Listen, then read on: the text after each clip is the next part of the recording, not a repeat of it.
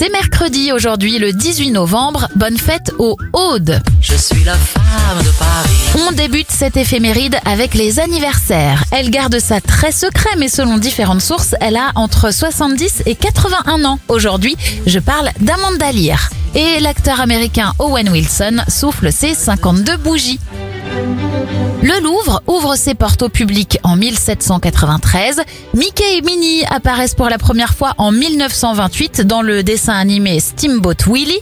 Et en 2011, c'est la sortie du jeu vidéo Minecraft. Un dernier détour par les anniversaires. La chanteuse anglaise Kim Wilde a 60 ans.